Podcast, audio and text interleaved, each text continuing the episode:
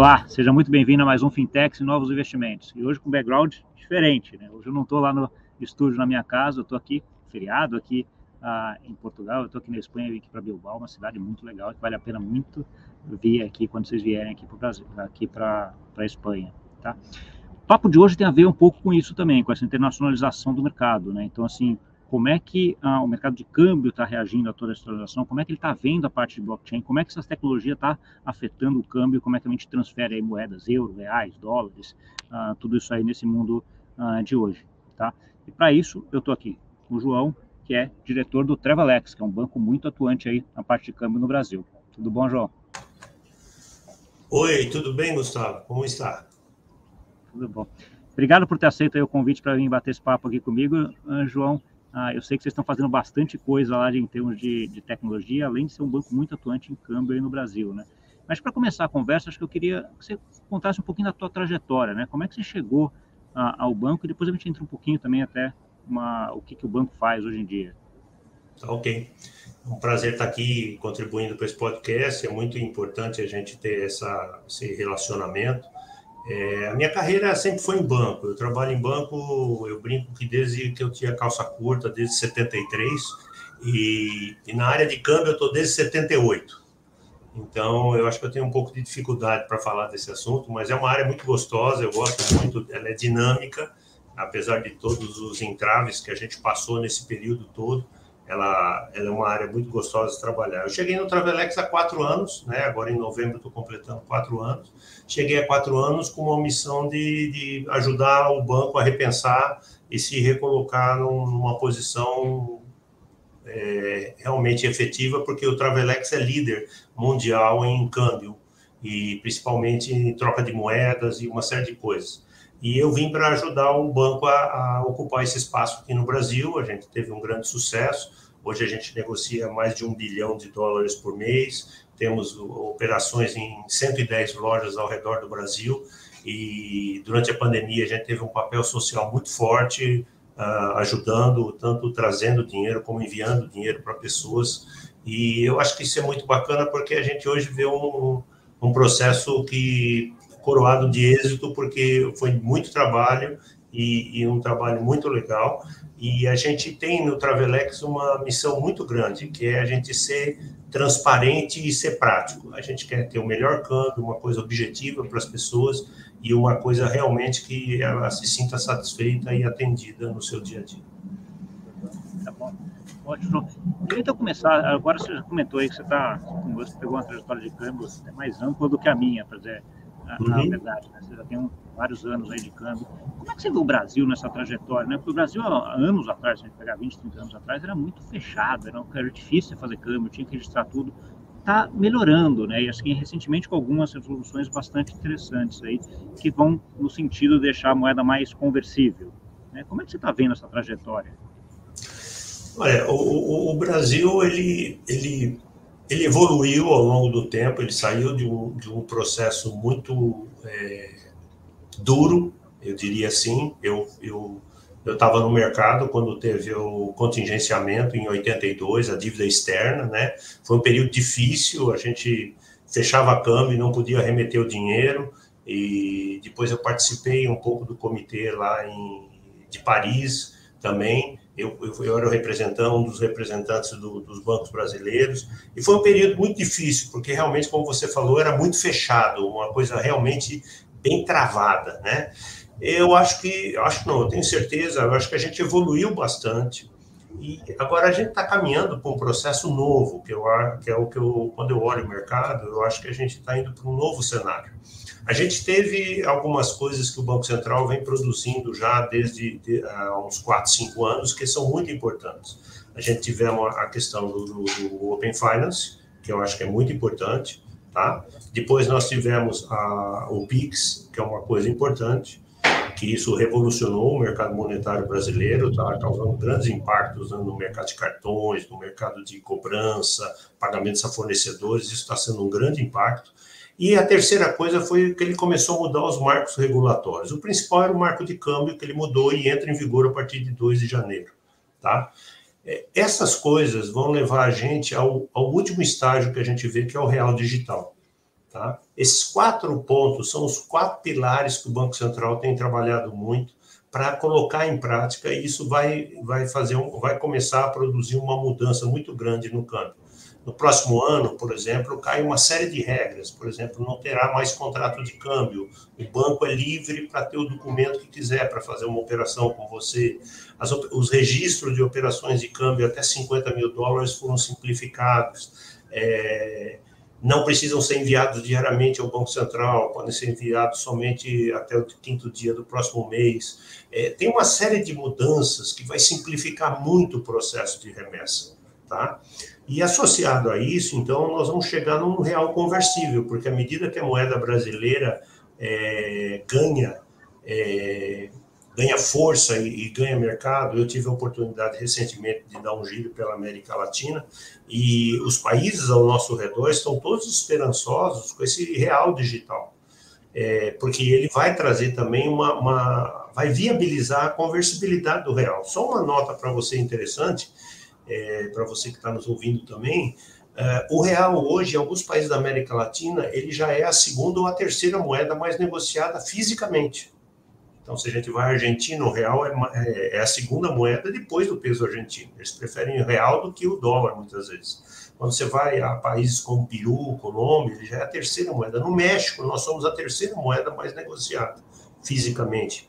E então, hora que eu tiver o, todos esses pilares em pé, rodando bem, como já estão, e o real digital realmente entrar em ação, nós provavelmente vamos ah, brincando, brincando um pouco, né? Vamos invadir a América Latina e transformar uh, o real na grande moeda da, do continente, né?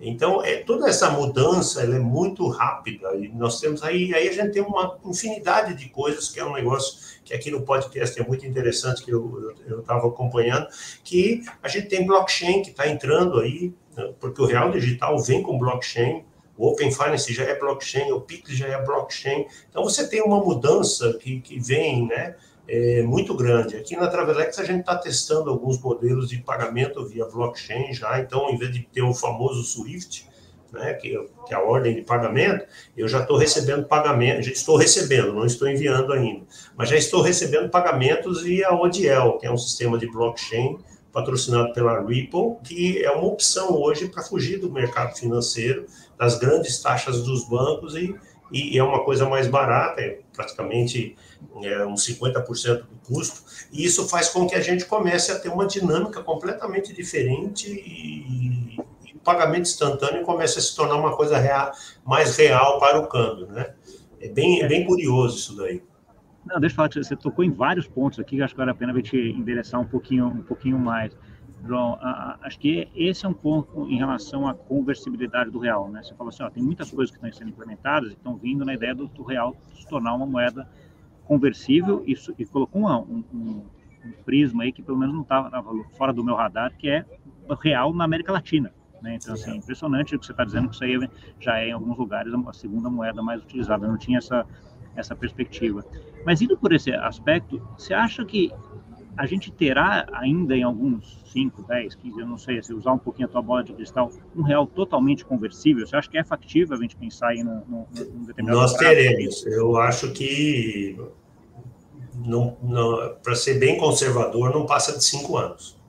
Nós teremos um real conversível. Isso já é uma já é uma realidade que se trabalha com ela no ar no, no dia a dia. Isso tem, tem dado numa velocidade muito grande, tá? É, não, até realmente. Por, realmente. É, até porque a paridade do real hoje, ela já é, ela nesses países da América Latina, como eu já comentei, ela já é dada como conversível. Então, é, isso já é uma realidade já. Sabe o que é curioso? Porque assim, quando eu entrei no mercado lá atrás, assim, tinha sempre essa ideia de que o real ia ser conversível em algum momento. Sim, sim. Aí veio a crise de, aí veio a crise de 2008, onde uhum. todos os países, no final das contas, meio que olharam para o Brasil e falaram assim, cara, que legal que o Brasil consegue controlar tudo, né? Porque assim, ele controlava o campo, controlava tudo, então assim, ele Sim. conseguia saber o que fazer, saber que banco fazer, então assim, meio, meio com um pouco de inveja naquele momento, acho que os outros Sim. bancos centrais, e Foi. ali eu olhei para aquilo e falei assim, nossa, vai demorar para a gente ser conversível, né? Porque assim, a, a, se o mundo está indo para um negócio onde não é mais, eles querem ter mais controle, o Brasil já tem um controle para ele tirar a mão disso, né? Por outro lado, acho que veio uma outra coisa aí que estava que tava correndo por fora, que é, que é o outro ponto que você comentou, que é a tecnologia.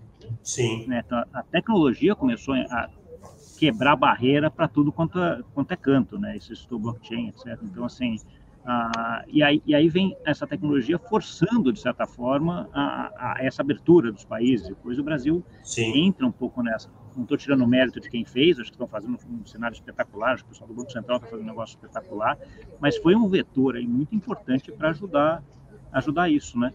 E por outro lado, você ainda vê ainda o câmbio hoje ainda no mundo, estamos falando hoje de 2022, baseado ainda no sistema chamado SWIFT, que ainda demora um, dois dias para o dinheiro chegar em qualquer isso, lugar do mundo, né? Isso mesmo. É um negócio que, que, é, que é surreal. Aliás, já até comentando um outro ponto, que ontem, que foi dia 31 de, de outubro, completou 14 anos do white paper do Bitcoin, né? Que, que foi, trouxe aí o primeiro caso de uso dessa tecnologia, né?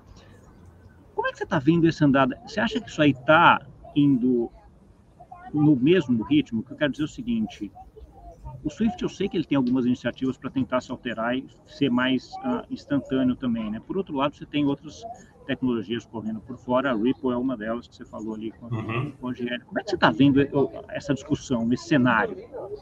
Então, esse, esse, esse, cenário, Gustavo, é um cenário interessante. Eu, eu tive recentemente num seminário em Londres e pude conversar com o pessoal do Federal Reserve, do Banco Mundial e do Banco de Basileia, tá? É, e tem iniciativa para tudo quanto é lado, tudo quanto é lado, tá? Então, é, e todo mundo está explorando muito a tecnologia. Nos Estados Unidos você tem o FedNow, na, na Europa você tem o, o CEPA, que é um, um, sistema de pagamentos que eles criaram, é, é independente ainda, mas não, todo mundo está se integrando nele rapidamente. Uh, nós temos a, a, própria iniciativa do Banco da Basileia, que é chamado Projeto Nexus, que é o chamado a gente chama aqui de PIX internacional, que é ligar os bancos com transferências automáticas. Mas os grandes desafios é, que eu acho que a tecnologia está nos ajudando a quebrar essa, essas barreiras é porque você, através do blockchain, você consegue equalizar as informações.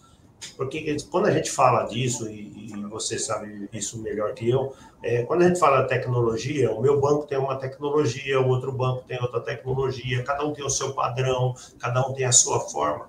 E o blockchain, ele consegue criar um, uma, uma troca, é, uma, um, um, nivelamento, vamos chamar assim, de, de, de informações. Padronizado, né? Padronizado, isso que, é, que, que, faz com que essa informação ela possa ser trabalhada em, em outros lugares ou de outras formas. O melhor exemplo disso é o Open Finance. Né? Hoje, é, você tem contas em um banco, você, se você abre os dados do Open Bank, há bancos hoje que já estão oferecendo, através da iniciação de pagamento, você está num banco, mas tem saldo no outro, pela iniciação de pagamento, você debita o outro banco e liquida o título ali onde você está. Você não precisa abrir, copiar é, os números. Isso está se, se, tornando muito fácil. O Brasil, inclusive, é, o pessoal lá fora tem, tem visto o Brasil como a vanguarda nisso daí, porque realmente em poucos anos a gente conseguiu dar uma dinâmica completamente diferente e isso está sendo visto lá de fora. Eu fiquei muito impressionado lá em Londres, na reunião com com o pessoal, onde estava o pessoal que eu comentei, e eles comentaram e disserem que o, exemplo, o Brasil é um exemplo pelo que eles viram. Até um deles brincou comigo. Ah, eu fui para o Brasil e fui tomar água de coco, eu queria dar dinheiro, o cara falou que só aceitava Pix. Ele falou, pô, que negócio maluco. né? Então, é, isso isso está sendo utilizado em larga escala e eu acho que isso vai produzir um impacto muito grande para o dia a dia né? É, pro, pro, pro, não só para os bancos, mas para o próprio consumidor final.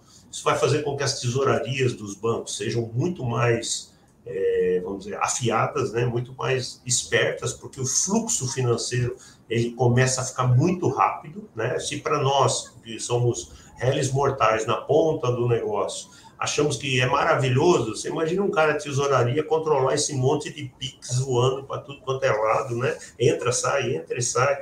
Então, é, virou um desafio para as tesourarias dos bancos e a gente só vê tecnologia chegando, né? A gente tem inteligência artificial já entrando, a gente tem um monte de coisas novas, é muito projeto.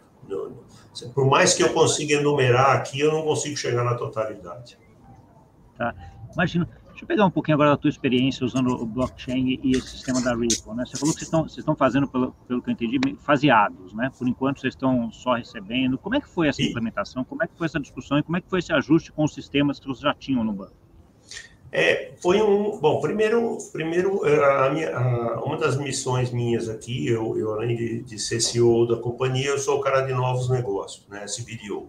E aí, uma das funções minhas é olhar para onde o mercado está indo e, e, tentar criar, é, ver, testar novas tecnologias, tá? E aí, a gente, a gente já tinha o processo da, da Ripple apenas para comunicação, tá? É, para pagamentos massificados, então isso fazia com que eu movimentasse arquivos de uma forma mais fácil. E eles nos ofereceram o ODL, é, nós somos o primeiro banco no Brasil, na, na América Latina, melhor dizendo, a praticar esse, é, usar esse recurso tem só no México e depois agora no Brasil tem nós, tem uma companhia no México que utiliza. E aí a gente a gente começou a fazer os ajustes. Foi um parto, não vou dizer que foi fácil, porque os nossos sistemas são legados antigos, são são sistemas que estão desatualizados, porque o, à medida que a automação veio chegando, e essa é uma grande questão que eu acho bem interessante que eu estou vendo no mercado como um todo, quando eu olho meus amigos no, em outras instituições, é, a minha formação inicial é processamento de dados, é tecnologia. Depois eu fui para comércio exterior. Mas sempre fiquei com um pouco de veia de tecnologia e tenho amigos em tecnologia até hoje. Então, converso muito com eles, eles estão em outras instituições. E o que está fazendo? Né? É nós aqui tivemos que ajustar o nosso legado a uma nova realidade. Tivemos que criar uma camada de comunicação, tivemos que criar, é, tivemos que desenvolver coisas que a gente nunca imaginou que precisaria ser feito. Né? Então, hoje, por exemplo, quando você. Eu tenho três formas de saída aqui de uma ordem de pagamento. Quando, quando eu comecei esse processo, tinha apenas uma, só o SWIFT. Hoje eu tenho via SWIFT, eu tenho via um, um, FTP, via um arquivo, onde eu troco arquivos e o banco processa lá no exterior automaticamente. E agora tem o ODL, que, eu, que eu, foi o que eu defini com a Ripple. É um processo completamente novo, completamente diferente foi bem disruptivo, foi uma coisa que fez com que a gente repensasse a nossa, a nossa não só a, a, o ajuste de sistemas, mas a nossa infra teve que ser repensada, a nossa forma de comunicação para poder eh, absorver isso. E agora a gente está trabalhando para fazer a saída. Por enquanto está só entrando e agora a gente vai fazer a saída. Mas só para você ter uma ideia, isso reduziu o, o tempo que as pessoas recebem dinheiro de uma forma impressionante. Então, eu recebia uma ordem de pagamento no exterior, no modelo antigo, como você falou do Swift, ele levava um, dois dias para chegar para mim.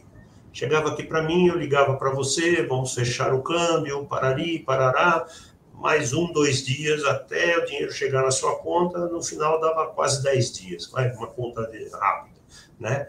Entre o dinheiro sair de lá e efetivamente entrar na sua conta finalmente, né?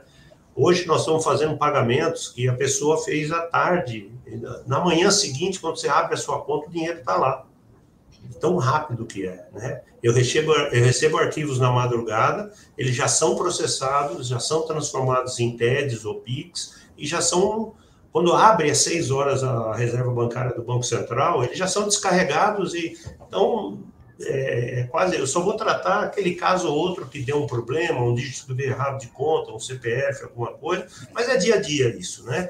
E, o, cara, a, a, os problemas são zero. É, é, muito impressionante a velocidade que isso acontece. Eu estava conversando com um, um amigo de, de, um desses bancos que está usando, um desses corredores que nós estamos usando, o Odiel, e, e uma das pontas dele é, é Hong Kong, não é nem aqui e o cara faz pagamento lá em Hong Kong, no dia seguinte pela manhã o dinheiro está na conta da empresa, quer dizer, está levando algumas horas, é um negócio muito rápido, apesar do fuso horário. Então, é muito rápido. Tem, tem gente aqui, já tem casos de corredores com os Estados Unidos, que a pessoa faz, faz o depósito lá às 10 horas da manhã, ao meio-dia eu estou pagando PIX aqui. Então, isso é muito rápido, é muito efetivo. Isso é uma mudança radical no nosso dia a dia.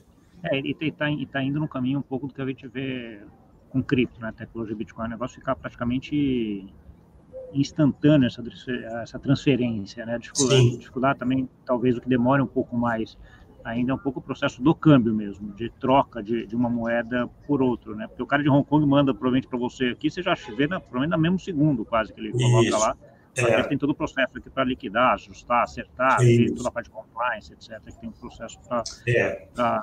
tocar, né? Então, a, a... então mas para isso, eu... só, um, só um comentário, Gustavo, interessante. Isso fez com que a nossa área de compliance tivesse que mudar. Nós tivemos que implantar uma coisa mais moderna. Hoje nós estamos implantando, nós implantamos no último mês inteligência artificial na área de compliance para ser preditivo e, e, ser uma coisa muito mais dinâmica do que eu tinha no passado. Tá? Para acompanhar a velocidade. Para né? acompanhar a velocidade.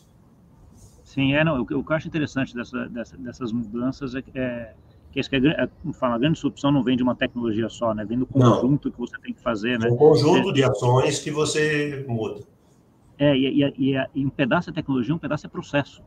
Sim. Então, assim, é um, é um pouco de como é que você usa a tecnologia para deixar esse processo mais de cabo a rabo, né? E acho que você uhum. deu um bom exemplo. Não adianta só o câmbio chegar aqui em dois segundos, mas eu preciso que o cara de compliance consiga checar também naquele segundo, né? O negócio agilizar. Então, assim, a gente vai entrando nisso. O, o ODL, explica um pouquinho para a gente como é que funciona a parte operacional dele, porque eu entendo que você está recebendo a comunicação via ODL, mas a outra parte tem que ter também, certo? Porque ela tem que, ter, tem que emitir é. para você. É, essa outra parte ah, é um banco, é um agente de câmbio de algum outro lugar do mundo que te manda essa mensageria, ou essa Isso. conexão via, Isso mesmo. via ODL. A, a, a, rede da Ripple de ODL é uma rede nova. Tá? Então, assim como no Swift eu tinha que ter bancos associados para utilizar a rede do Swift, no Ripple eu também tenho que ter essa quantidade de associados. Tá? Eles estão eles estão se plugando na Ripple. A, Ripple. a Ripple começou como uma opção de comunicação no lugar do Swift, e agora ele foi para o ODL, que é um, nível acima, onde ele começa a transacionar efetivamente, tá? É, então funciona assim o ODL. Eu tenho uma ponta lá, pode ser um banco, pode ser um remessador, qualquer um lá que capta o recurso, tá certo? Ele, ele transforma isso numa, numa moeda, é, numa stablecoin, é, uma XRP, e ela, ela vem para mim, no, é, leva três segundos para chegar a mensageria para mim, tá? No mesmo instante, essa mensageria chega, a stablecoin é convertida, porque eu não tenho nenhum descasamento de taxa, ela é convertida para dólar, e, ou uma moeda que, que, que for o caso, e eu faço a, o câmbio para a pessoa, tá? Então, é um processo muito rápido e muito veloz. Tá bom. É, você falou que vocês estão fazendo isso faseado, né? então hoje vocês já recebem isso de, de algum isso. banco parceiro que tem o DL. Como é que está o processo agora para a remessa? Qual, qual, a dificuldade que você tem daí de você não só receber, você remeter também? Tá. O desafio na remessa são dois, tá? Primeiro desafio é a mudança cambial que nós estamos tendo. O Banco Central está mudando uma série de coisas, então a gente segurou para poder primeiro fazer o ajuste do Banco Central e depois da sequência. O segundo desafio que a gente tem é que a cabeça do consumidor brasileiro, e essa é um, uma grande virtude do brasileiro, ele se adapta rapidamente, é a mudança, porque hoje nós vamos sair de um modelo Swift e vamos passar para um modelo é, de ODL, né? E, e, é muito interessante porque quando você fala de, olha, não vai ser mais um Swift, vai ser um outro tipo de mensageria, no primeiro momento, o pessoal recua um pouco, mas no segundo momento, quando experimenta, eles aderem rapidamente, tá? Para isso, tem algumas coisas que mudam nas informações, e esse está sendo o nosso maior desafio de aculturar o nosso cliente para mudar esse tipo de informação. Porque, por exemplo, um exemplo bem prático, nos Estados Unidos você tem o, o que a gente chama de Fedwire do banco e o Fedwire da própria conta do cliente. E para o Swift, normalmente a gente manda o Fedwire do banco, não o Fedwire do cliente. Agora, no ODL, como é um processo totalmente automatizado, eu tenho que mandar o Fedwire do cliente. Tá? Então, a gente, tem, a gente tem um problema de aculturação, é, é, que para nós é o IBAN, vai, vamos chamar assim. Né? Então, eu tenho que mandar o IBAN do cliente. E isso não é tradicional, não é uma coisa comum no, no mercado brasileiro. Até porque o cara, é, há 40 aí, anos, ele manda Swift. é, e aí você puxa, tá. puxa a inovação do lado deles também, né? Isso, ele vai é. ter que ajustar o sistema dele para poder ajustar isso. mesmo, isso mesmo. Por exemplo, a gente está fazendo agora uma série de ajustes no nosso Internet Banking. A gente tem um Internet Banking, tem um app onde você pode fechar a sua operação, se autosservir, não é verdade? E a gente está colocando lá uma condição obrigatória que você vai ter que passar a preencher, que é o FedWire do cliente. A informação dele, do cliente, para que o pagamento chegue diretamente para ele. Porque não há mais intervenção manual. Né? E então essa, essa cultura de transição, ou essa mudança, esse aculturamento, está sendo um grande desafio para nós trabalharmos a saída, porque foi uma mudança realmente é, que nos, nos, a gente se deparou quando foi ver a, a saída. Né? É. A gente festejou muito a entrada, mas quando foi ver a saída, a gente falou: opa, peraí, tem um bicho aqui diferente que a gente vai ter que aculturar o pessoal. Dá uma olhada como ajustar. Né? O, não, e é, é, até bom, esse ponto é importante, quando você vai, todo aquele, aquele você pega os, os, dados das contas dos clientes, né, o que tem é sempre o Swift, né, então, assim, você sempre Sim. tem lá a conta do que é do banco, no final das contas, Sim, não é, da, é da sua conta, então, assim, talvez até o banco lá fora nos Estados Unidos tenha que mostrar aquilo lá de uma forma uh, melhor para eu conseguir saber o que, que, eu preciso colocar, né, então, assim, é outra, uh, esses ajustes que são, são importantes para ver. Nesse processo que, vocês fizeram, João, então, assim, uh, acho que talvez um ponto, ponto atrás, como é que você está vendo o Swift uh, dentro dessa brincadeira? Né? Ele também sabe o que está acontecendo, né? Os caras, não tem ninguém bobo ali dentro, né? Assim, você está vendo alguma modernização do lado deles? Eles estão vindo com algumas soluções também? Sim. Ele tinha um processo que eles chamaram de ISO 20022, né? Que deveria implantar agora em novembro. Eles postergaram para março do ano que vem eles estão tomando algumas ações para concorrer com isso, tá? É, eles lançaram há um ano atrás o DPI, que é um, tracking da, da ordem, você sabe tudo que está acontecendo com ela, se foi paga, se não foi paga, se está parado, se não está parado, é, você sabe o estágio da ordem online, sem precisar entrar em contato com o banqueiro, não sei o que. Então, eles criaram isso há tem um ano, um ano e meio, e aí lança, é, é, é, tem uma nova versão da Swift, que é o 20.022, ISO 20.022, que era previsto lançar agora, onde eles estão prevendo mais algumas modernizações, entre elas uma integração mais efetiva. E pasme, né, Gustavo? Agora é que eles estão colocando o FedWire do cliente, não mais do banco. Então, eles estão pedindo agora, seguindo o modelo que muitas carteiras fizeram, por exemplo, nós tivemos a Ripple, nós tivemos o sistema de pagamento secundário americano que cresceu muito nos últimos anos, o ACH, que cresceu assustadoramente, que é dos bancos pequenos do, dos Estados Unidos. É, então, agora eles estão correndo atrás e agora estão, é uma das mudanças que vem do, do na plataforma nova do Swift, né? Mas eles estão correndo atrás e é um processo mais mais lento, porque você está movimentando, é, como é que eu diria, um, um elefante que... É um titânio, é um, é, um elefante gigante, uma né? sala pequena, né? É complicado, né? E, e, eu entendo eles, porque quando você olha para a Swift, né? É, você pega todo o sistema bancário europeu, está em cima da Swift. Então, ele não pode sair movimentando, parte do, do mercado americano está na mão dele, principalmente os grandes bancos. Então, é um movimento complexo, não é um movimento tão simples que ele pode fazer assim. E a vantagem dessas é plataformas menores é que elas se movimentam muito mais rápido. Né? É, é. É, mas é, Isso é, é o desafio da tecnologia, voltando para a tecnologia, é a concorrência que a gente está tendo aqui no Brasil, são os bancos sendo assediados por wallets mais práticas, mais amigáveis, mais interativas, né? sem tarifa. A sem tarifa é um apelo, é um chamado, a gente sabe disso, isso eu acredito. É uma alocação, sem, tarifa é uma, talvez uma alocação é, é um de, de, dinheiro é um no tempo, né?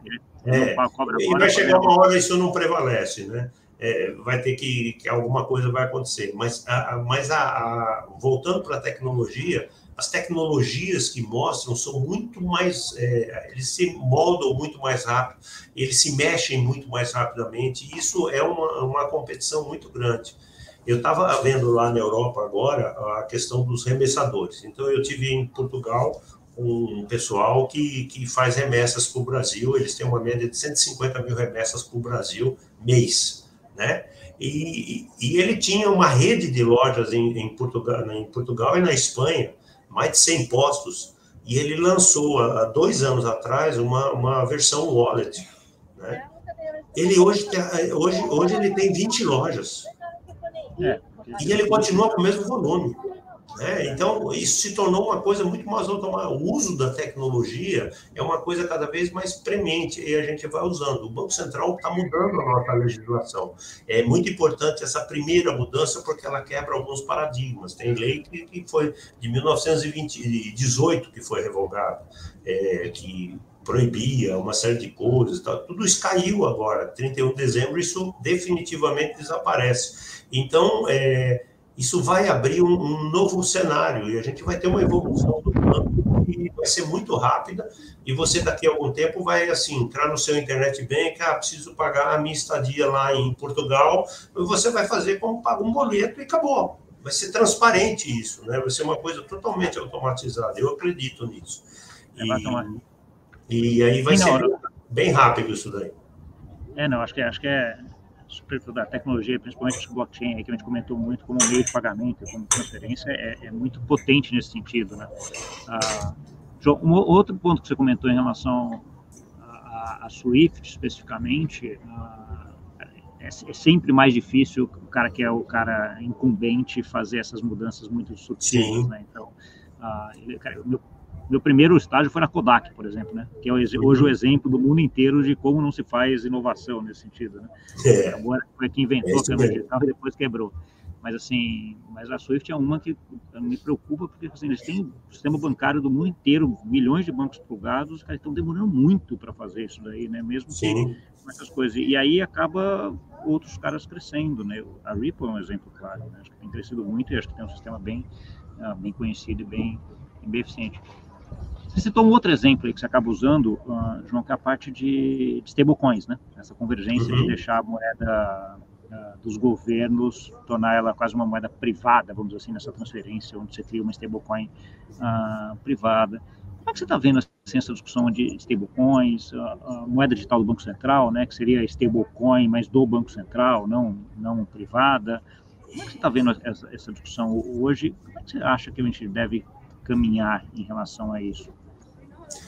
Bom, uh, falando da CDBC, que é dos bancos centrais, né, as moedas digitais dos bancos centrais, isso é um movimento global já, não é uma exclusividade do Brasil. Tá? É, eu tenho acompanhado isso ao redor do mundo. Existem vários bancos centrais que já estão em processos até mais adiantados do que o nosso. Alguns já estão emitindo a moeda digital propriamente dita, ainda no, no mercado incipiente. Então, por exemplo, nós temos o, a França, ela, acho que é a França, ela está testando a reserva bancária em moeda digital. Então, ela está substituindo a reserva bancária dos bancos por moeda digital. Então, eu não tenho mais aquela questão de depósito em títulos, eu passo a ter moedas digitais como reserva bancária. Então, é, tem vários modelos. Isso, isso é um processo que está caminhando por dois motivos. Primeiro, a própria tecnologia que muda muito o, o controle e a gestão da, do recurso. Segundo, isso é uma resposta ao mercado de criptomoeda porque o mercado de cripto, as stablecoins, como você comentou, eles vieram criando, vamos dizer, ilhas no mercado financeiro nova, né? Para você ter uma ideia, é, só no Brasil, o ano passado, foram negociados mais de 200 bilhões de dólares em criptomoedas e stablecoins. Né? É um número alto. Né? E isso vai, vai para ilhas, vai para segmentos e momentos diferentes. E é uma forma do Banco Central criar uma condição não só para ele eh, gerir melhor a moeda, mas também disponibilizar para o mercado, porque isso vai chegar no consumidor final, disponibilizar para o mercado algo que tire dele o apetite para correr para esses segmentos, né? que é uma concorrência e que tira a reserva do mercado.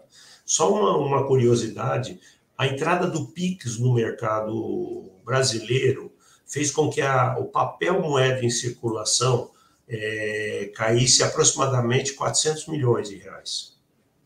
Esses são os números que alguns calculam. É, o Banco Central nunca deu um número oficial, mas a gente se, é, entende que isso tirou de circulação 400 milhões de reais em papel moeda no mercado. E, e vem para um mercado controlado, que o Banco Central está vendo onde vai o dinheiro, para quem vai, de quem veio, ele consegue ver tudo isso porque, por causa do blockchain. A moeda digital ela vai, ela vai pegar todo o segmento, toda a economia brasileira ou todos os mercados de onde ela foi implementada e vai fazer com que ele tenha uma gestão mais efetiva do negócio. E aí ele consegue ver, por exemplo, se você tiver uma stablecoin de um real e você pega 50 centavos e manda para mim, naquela, naquele blockchain vai ficar marcado que você me deu 50 centavos e manteve 50 centavos com você. Então você começa a ter todo um track record, todo um, um, traqueamento de, do fluxo financeiro e você começa a, trabalhar mais em cima de fraude, você começa a fazer mais PLD, começa a fazer mais compliance. Eu tenho uma brincadeira aqui que eu digo que o futuro da, do banco, né? Eu digo que tá todo mundo vai perder o emprego aqui porque vai sobrar só a área de compliance e tecnologia. O resto vai ser automatizado. E, e, é o que a gente já está vendo, né? Então, se você pegar é, o banco da gente entrou lá, tinha, tinha, muito mais gente que fazia muito mais coisas. Hoje em dia, as áreas de tecnologia e compliance são enormes, né? É. Na época eram, eram pequenas, né? O, o, João, acho que tem um ponto que você estava falando em stablecoins, você estava falando, eu estava aqui pensando, e com a galera de cripto, vamos dizer assim, discute muito a parte de privacidade, né? Então, assim, Sim. privacidade, essa parte de individualidade, de você ter dados, etc. Quando você vai para um momento desse, acaba tendo uh, mais controle, né? Um pouco do que você falou, você controla, etc. Tal. Como é que você vê isso se, se desenvolvendo? Você acha, que, você acha que as pessoas, em geral, têm uma preocupação grande, muito grande sobre privacidade? Você acha que esses entes, que nem os bancos centrais, etc., vão ser tão eficientes quanto os que emitem stablecoins? Como é que você É, a questão, a questão de privacidade, eu, a minha opinião pessoal é que ela, nós perdemos ela faz tempo já, né? É, você há muitos anos você pega, vai aqui em São Paulo ali na, na região da Santa Ifigênia, você compra listas lá à vontade de, de, CPFs, nomes, isso tem lá, infelizmente, isso é, é um mercado paralelo, mas já existe. É, o, o, governo, antes de começar tudo isso, aderiu ao pacto da LGPD, né, que eu acho importante. E uma das regras do LGPD é que toda informação que você abre, toda informação que você tem a meu respeito, você só pode tê-la se tiver o meu consentimento. Né? E isso é uma coisa que eu acho que a gente tem que, de alguma maneira, zelar por isso. Então, não abrir sua informação para todo mundo. Então, hoje você tem site lá que fala assim: ah, olha, é, você pode concorrer a um carro tal, preencha essas informações. Você não sabe, às vezes, para que, que você está dando essas informações. Muita gente cai, né? O WhatsApp é um, um grande instrumento que o pessoal usa para isso. Né? O pessoal, inclusive, consegue desenvolver chatbot para fazer esse tipo de captura de informação é, no WhatsApp. Então, essa questão da privacidade, eu acho que ele é um grande desafio para o futuro para todos nós, tanto para nós que temos as nossas informações, como para as instituições que vão ter que zelar por isso. Hoje, os ataques a, na internet aos bancos de dados, informações, eles são cada vez mais sofisticados, cada vez mais importantes. É, a gente tem casos aí que a gente conhece de criptografia de banco de dados, e aí, quem é que garante que não foi copiado quando liberou e recebeu o resgate? É, a cabeça da gente começa a pensar de tudo, infelizmente, né? E, mas eu acho que é um grande desafio que a gente tem do, da privacidade, porque eu acho que é, ela está mudando e, e, o, e o que é pior, ela anda rápido e de forma completa, né? Porque hoje o teu portfólio vai inteirinho numa informação. É. Não, eu, eu, entendo e corroboro um pouco essa, essa visão que assim, é, o conceito de privacidade até começa a mudar um pouco até na, Sim. na coisa, né? Quando a gente vai para a galera cripto, eu acho que elas têm, eles têm uma visão talvez um pouco mais romantizada, até pela própria parte do Bitcoin, que você faz a tua custódia, você tem tudo, etc. É tudo teu e você não, não tem informação. Sim, ótimo, desde que você consiga saber, você saiba da tecnologia, que você consiga fazer a custódia, de que você Sim. consiga usar uma hard wallet para ficar seguro, né? Que não é a grande maioria da população hoje, né? Então, assim, e aí você acaba dependendo do terceiro e aí vem toda essa discussão de... Então, aqui a gente tem uma discussão interessante, né? Porque nós somos de uma geração que a gente está acostumado a ter o raio da custódia, né? Então, você tinha alguma coisa, aquilo estava custodiado num cara de segurança, que mesmo que o papel estivesse circulando, ele sabia o que estava acontecendo. quando, a gente vai pra, quando a gente vai para cripto, cara, não tem custódia. Eu não posso chegar amanhã lá e dizer o seguinte: olha, eu tenho direito a 10 Bitcoin. Não, não, não tem nada aqui. Como não tem nada aqui? Não, não tem. Como não tem? Está registrado lá e você tá tem registrado, a, eu, lá, né? Eu não tenho meu extrato, eu não tenho, entendeu? É, nós somos acostumados a isso. Então, aqui tem duas disrupturas, né? A primeira disruptura da, da, da, própria estrutura do blockchain, que é totalmente aberta, né? É, e segundo, a conviver com isso, que é uma coisa que para nós, que é, na, na, economia nova é a chamada economia descentralizada, né? E, que, que nós, na nossa geração, né?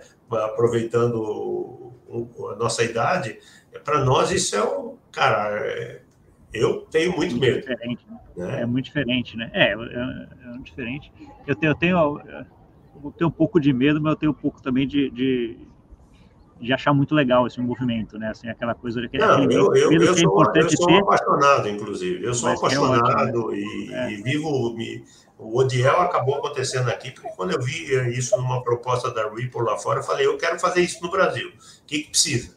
Eu quero, quero, quero ver esse negócio novo, diferente, rodando lá. Então, eu sou apaixonado por isso também, mas, cara, dá um friozinho na barriga, né?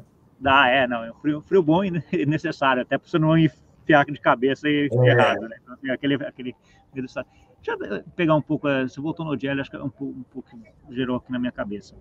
Se em algum momento, agora nesses próximos semanas, meses, etc., vamos começar a fazer isso também remessas. Né? Então, assim, vamos por alguém que tem a conta aí com você, que vai fechar essa conta, vai mandar o dinheiro para Portugal, para Espanha, algum lugar. Como é que ele vai saber se vai ser feito rápido o suficiente ou não? Porque depende do, do banco aqui também ter, né, uh, João? Sim. Como é que a pessoa consegue saber isso daí? Conseguirá Sim. saber isso?